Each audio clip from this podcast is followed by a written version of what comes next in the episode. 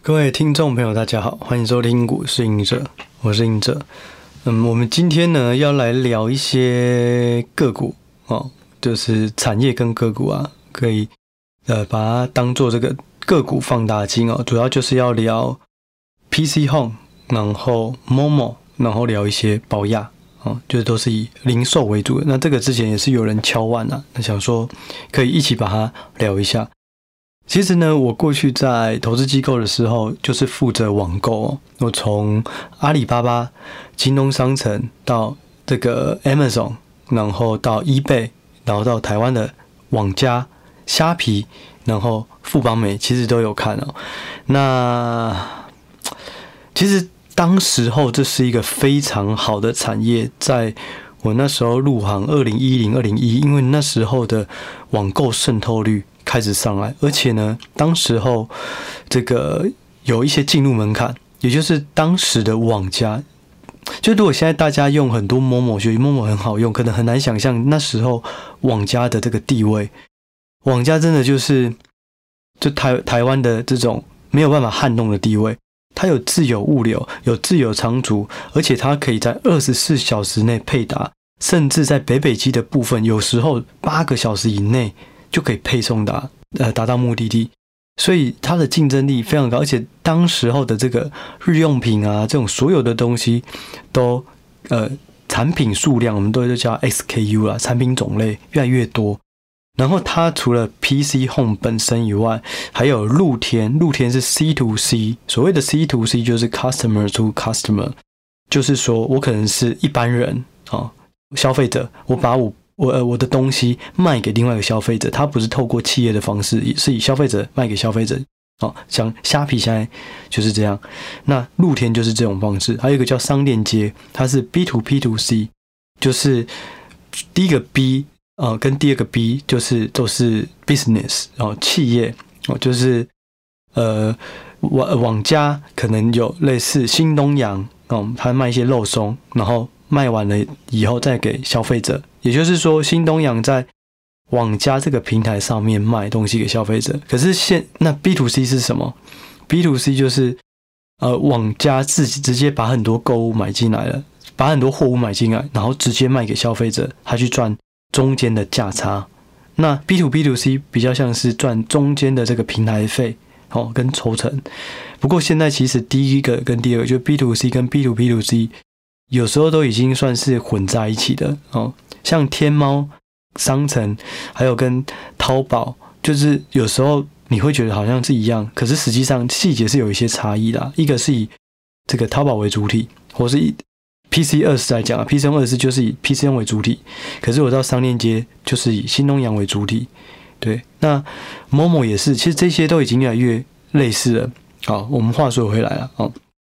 就是说，当时候 PC 用夹带的一个网购旋风，而且他那时候还有推出，就是说你可以定期的去买卫生纸，然后它可以配送到你家。那卫生纸这么占空间的地方，还要需要拿，然后其实单价也不贵，那 PC 用就可以帮你直接配送到家，定期。例如有这种很多新的东西出来，所以很多大家那时候都持有很高的网家的这个股份哦。网家那时候呢，在我记得在二那时候刚入行，它的股价差不多也只有四十块，后来最高到二零一七、二零一八涨到四百块，涨了十倍，很难想象现在的网价居然只有五十块多，也很难想象网价近期近年来居然都是在亏损居多，这个东西到底发生什么事了？我觉得这个很有趣。好，好，我们先讲回来，二零一零年那时候就是一个网购的这个开始渗透期大爆发。然后，不管是台湾的网家，或是中国，那时候京东商城跟阿里巴巴在竞争。京东商城它跟阿里巴巴的营运模式有非常大的差异，我认为它也是一个很好玩的一个讨论话题哦。京东商城它很像网家一样，全部都自有，它有自有物流、自有仓储，所有的商品也都是自己买下来，然后配送到这个客户家、用户家、嗯，消费者家里。的品质非常的好，因为所有的一条线都是他负责的。那阿里巴巴不一样，他只有提供一个平台，那你的很多商家你就上去阿里巴巴配送呢，他也没有自有物流。我记得当时候他好像都是跟这个顺丰啊，或是比较大的这种车行配合，就很像现在的黑猫跟邮局去帮你配送一样，他直接用第三方的，不是用自己的。所以那时候就有一个争论，就是说，到底京东商城这种营运模式会比较厉害，还是阿里巴巴？当时候很多人都认为京东商城一定比较好，因为你的品质能控管很好，代表不会有假货，不会有瑕疵品，因为这些东西你都是对到京东商城。而你在淘宝买的东西都是对到商家，那商家的素质不一，购物者就是消费者，他以后这个忠诚度就会越来越低，所以京东商城应该是比较好的。哦，那京东商城呢？我记记得的确啊，在那阵子也有非常大的涨幅，可能也是以五倍、八倍这种的涨幅来来计算了。但是时至今日呢，京东商城已经被腾讯入主了。也就是说，他后来经营不善。那为什么会这样？这个我觉得有一个东西大家可以反思哦。我们过去想说，哎，品质很重要嘛。如果你能够顾好品质，能够顾好你所有的一体一贯化一条龙，从上游到下游都是自己处理，那这样的话，就是大家的吸引力会非常的高。但是出现一个问题，就是阿里巴巴，我那时候去拜访他，他说他认为网络网购是不是这样玩？网购要建立一个生态圈，就是他有自己的这个。支付宝，然后他有自己阿里巴巴的这种对话的平台，然后另外他也透过科技的方式去让他的产品的品质越来越好。怎么做？他会让用户评分，然后如果用户对于某个物流的评分非常的差，他可能就会去检讨这些物流，可能或是对于他的业绩抽成的。反正就是有一些不同的的这种处罚方式，所以物流就会比较盯紧啊，比较认真，觉得诶，那我要认真的把这个货物交给消费者。他利用科技的方式，而且他后来也有自己的菜鸟物流。所谓的菜鸟物流呢，它其实并不是说他要建立自己的物流体系，而是他有一个科技平台，这个技术的平台，应该说资讯平台，他去监测所有的合作司机。哦，不同的这种物流厂商，你配送的状况，我只要发现你在消费者这里有很多抱怨，那不好意思，下次我就会很很很严厉的去处罚你。产品品质也是一样，你卖假货，或是说你可能呃品质不好有瑕疵，久了你也会有不同的机制去处罚你。所以他打造的是一个平台，就是说我不用自己去盖仓。仓库，我不用买车队，那我把这些钱省下来，我去开发我的 IT，我去把这个平台拉得更大，我开始扩到海外，然后我也开始打到三四线城市。那这样的话，它能够规模扩大得更快，然后它只要透过科技的方式去管控品质，那品质就不会那么差，规模又扩大，然后价格又非常的廉廉价，什么商品都有。然后后来证明了，它就是赢家了。那现在几乎如果你要看中国的网购，就阿里巴巴就是最大。那如果你是要看比较中高阶一点，或是那种奢侈品打折，可能就是 VIPS 哦，就是这家公司。可是它的规模还是没那么大，所以就是说，我觉得很有趣啊。就是同样的这种这种呃网购，可是在不同国家都是发生了不同的事情。对，那美国的话也是啊，就是是 eBay 跟 Amazon，那 eBay 就是 C to C 为主哦。那 Amazon 就是 B to C，也就是你的商品都跟 Amazon 买。Amazon 它后来非常厉害，就是它开始，因为我们刚刚讲台湾可以二十四小时配送，很厉害。可美国太大了，可是它是两天配送，它能够做到这件事情。它有开始自己的 IT、自己的车队，然后自己的系统。那做到这一步以后，就很少人可以超越它。甚至呢，它很聪明，它把这些自有车队跟物流呢。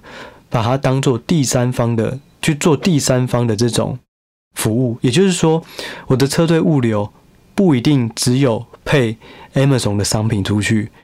如果是第三方的，它本身也要卖东西，你可以用我的车队，我的物流，我就给你收费。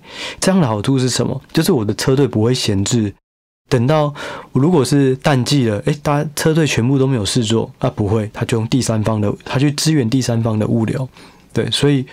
我觉得这都很有趣啦，但是还有一个东西非常的特殊啊，就是说，为什么网购厂商哦，不管是 Amazon 或是阿里巴巴，他们背后都有另外一个业务叫做云服务？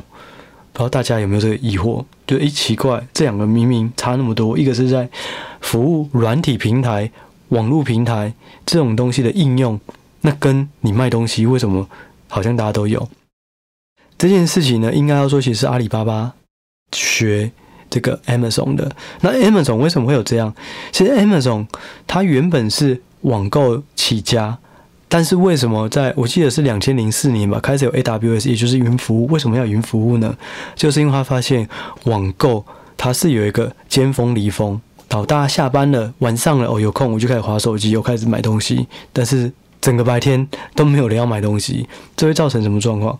它的伺服器、它的机台都在闲置，没事做。那没事做怎么办？我当然就要利用嘛，我才有办法去有效利用，赚到更多钱。他就把这些伺服器呢，就当做云服务，我就当做帮你计算、帮企业计算的这种空间或是容量，那变成是晚上可以用购物，白天我又可以帮你做计算。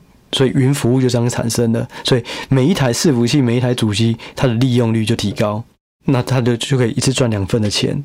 我觉得很有趣啊，就是那时候我一开始也有这疑惑，后来知道以后就觉得哇，好像怎么那么聪明？所以阿里巴巴后来也是有点仿效它，也变得它也开始做自己的资料仓储，然后自己的云服务，然后也开始建立了自己的这个呃那个钱包。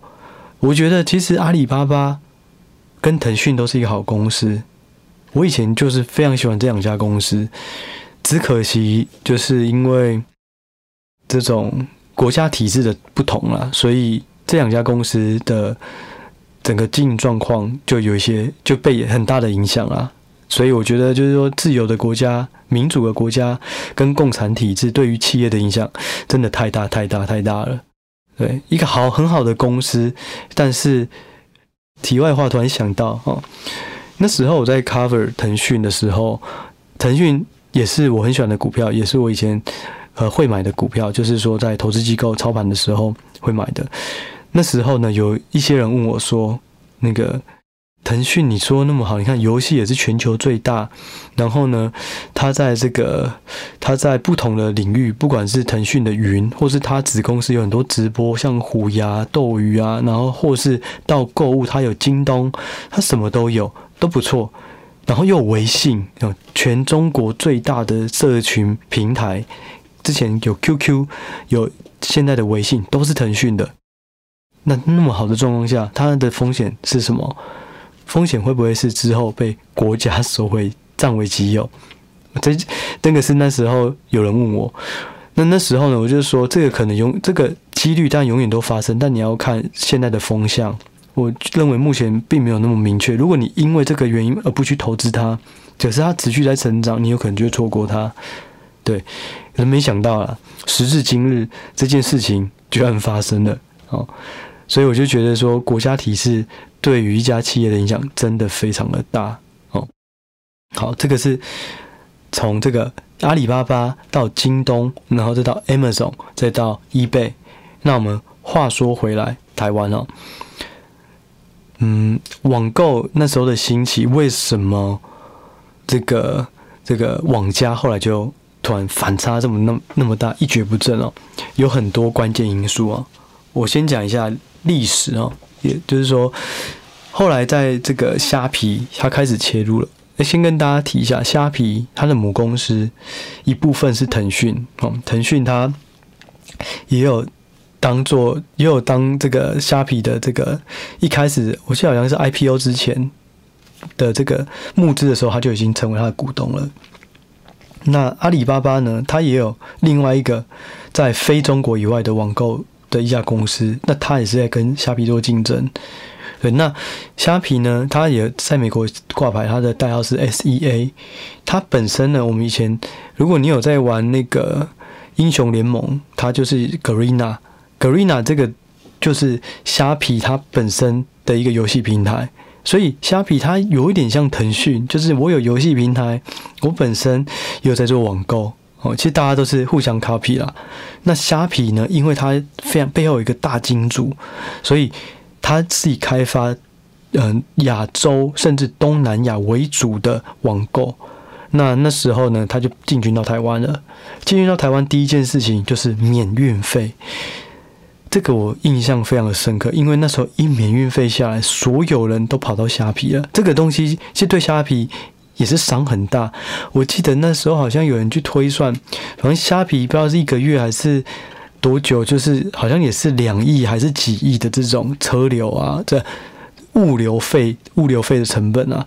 所以就是说，他我伤了自己，可是我抢到 PC Home 的人抢过来以后，大家发现，哎，虾皮其实很好用，哎，这个 App 有很多东西，哎，然后可能 PC Home 就流失一部分。可是 PC Home 那时候也没有降明显的降价，因为他认为说你这样是不健康的。我们要的是产品数量，我要的是我能够很快速的 deliver 给你这个物货物，那不是用降价。去打击市场，但没办法，玩法变了。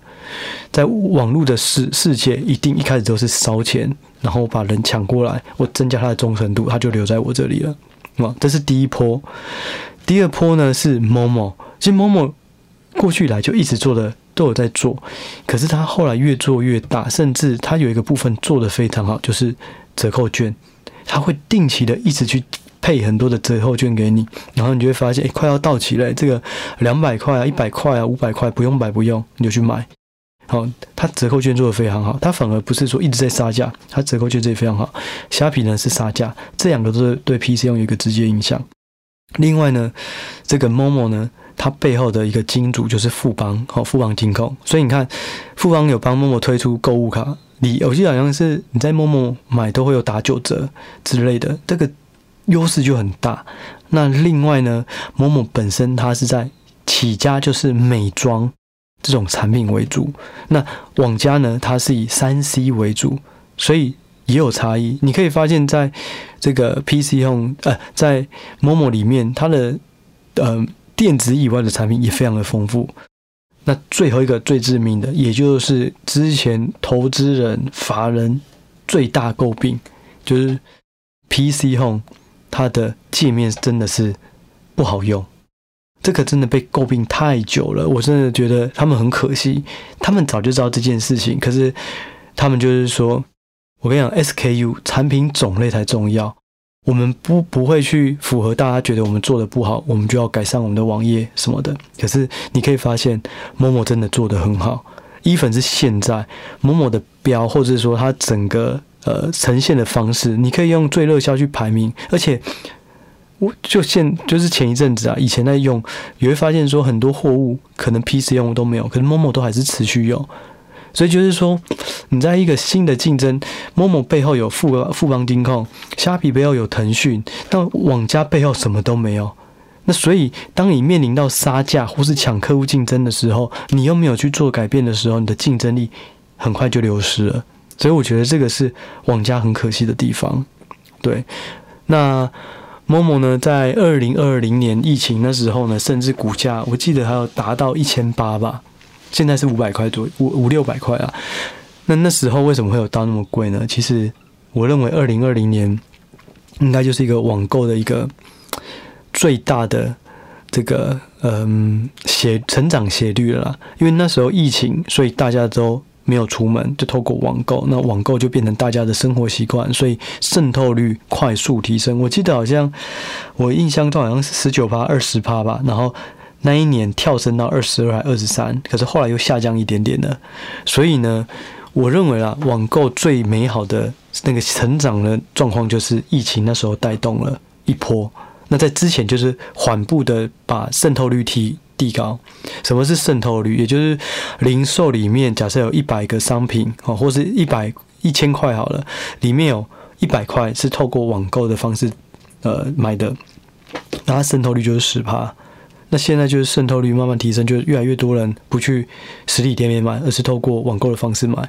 所以这渗透率提高是在到这个 COVID-19 那时候提高最高，然后就下来。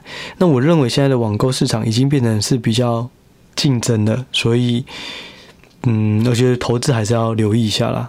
就是说我，就是说我之前都会提到这种银饰股啊，哦，好的产业，好的趋势，其实网购曾经是，可是你要了小心说，银饰股或是趋势饱和的时候，它可能竞争态势就会变了。那竞争态势一改变，可能它过去的这种躺着赚的方式的的就已经没了。对，所以。也要让大家留意，就是竞争格局、竞争态势跟产业是否饱满这件事情饱和啦，都都是投资非常重要的点哦。好，然后就以呃，我我我看到我刚刚有提到一个资料，就是美国的电商渗透率啊，在二零一九年是十六个 percent 哦，二零二零年疫情的时候更扯，达到二十七个 percent。所以就是说，COVID-19 真的是让网购带到一个新的一个高高度啊。不过现在我认为，你看之后可能要慢慢解封了，网购需求也慢慢下降，所以我认为最美好的那一段应该已经过了啦。但是也不会说，不是说它马上股价都要大跌，不一定，不见得。但是如果你还抱着高度成长，我认为可能会比较乐观一点啊。哦，就是可能就正常的成长这样。好，这个是富邦媒，然后是网家的部分哦。那我稍微提一下保养哦，宝雅这家公司在过去就是一个模范生哦，大家都不觉得它有什么特殊之处，可它股价就真的是很强哦。那它能做的东西，它能卖的商品，其实你在家乐福啊，在屈臣氏可能也都会看到。那为什么它有什么独特之处？其实很有趣哦，你可以从这个它的创办人就可以。看到一些故事哦，看到一些一些呃轮廓哦。他的创办人呢，其实起家的时候就是在做舶来品。那那时候呢，就是开始进口。他的嗯，我觉得啦，保雅厉害的是他挑选货物进货的眼光很好。那他能，他们起家就是从舶来品，就是。这种海外产品输入为主，所以到现在你可以去保雅看到它有很多种的饼干哦，不管是韩国、日本，那甚至呢，你也可以看到它有很多不同的美妆美妆的产品。在其他地方，可能面膜就是一次一一盒，然后可能就是几个品牌。可在保养，你可以看到一片一片卖，而且有不同的品牌。然后另外就是说，它的这种。呃，商品数虽然它的这个面积没有家乐福那么大，可是就以它的商品数来讲，其实是很完整的。最大的它的这种最厉害的就是说，它会有很多是你一次去保养，你要买的东西都可以买完，都可以买得到。对，那另外呢，就是说它有很多是其实你根本根本不需要的，但是你可能进去，你不就不小心买了这种无无关紧要的不重要的东西。哦，类似是这样啊。那可以看到，就是说，保养它其实最主要有两个优势啊。一个就是说，它的这个每一个商呃每一个分店，宝雅的这个商品数超有六万种。那相对于康是美，它可能只有一点五万。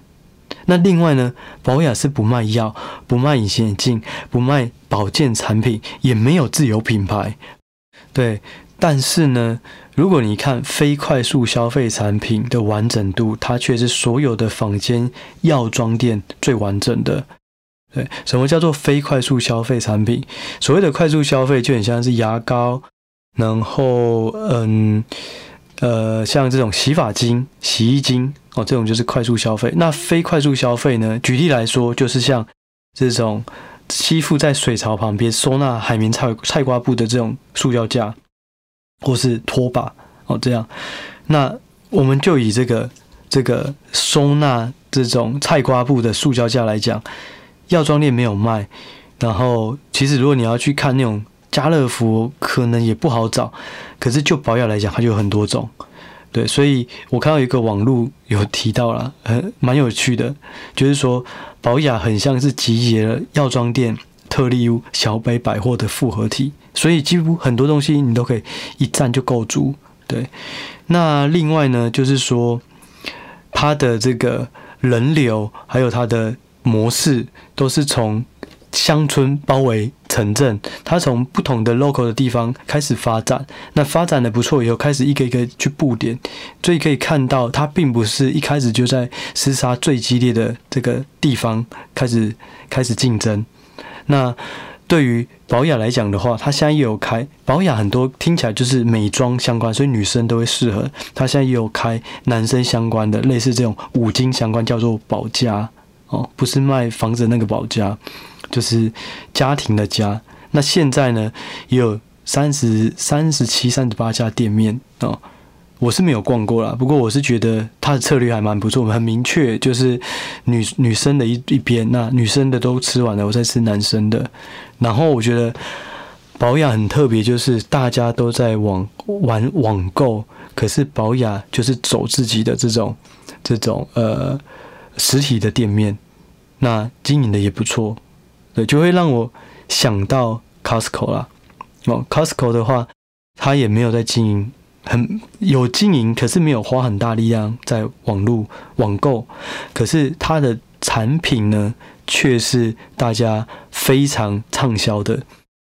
我们刚提到宝雅的产品，它有四万，嗯，对，四万种左右，哎，六万种左右。Costco 更极端，它的产品一个这么大，不管是中和内湖一间这个 Costco 呢，它的商品数、商品种类呢。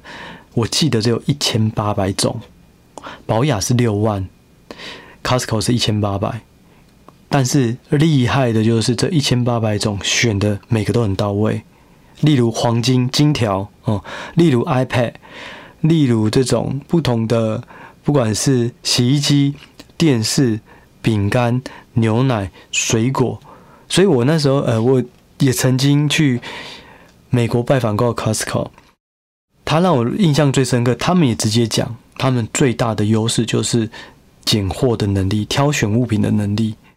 这一千八百个他怎么挑到的？为什么不是另外那一千八百个？是这一千八百个？那就是因为他们有透过这个会员，因为他们有会员制嘛，你可以去分析会员消费的数据，去看他们的需求是什么。那另外当然也是他们的眼光很准。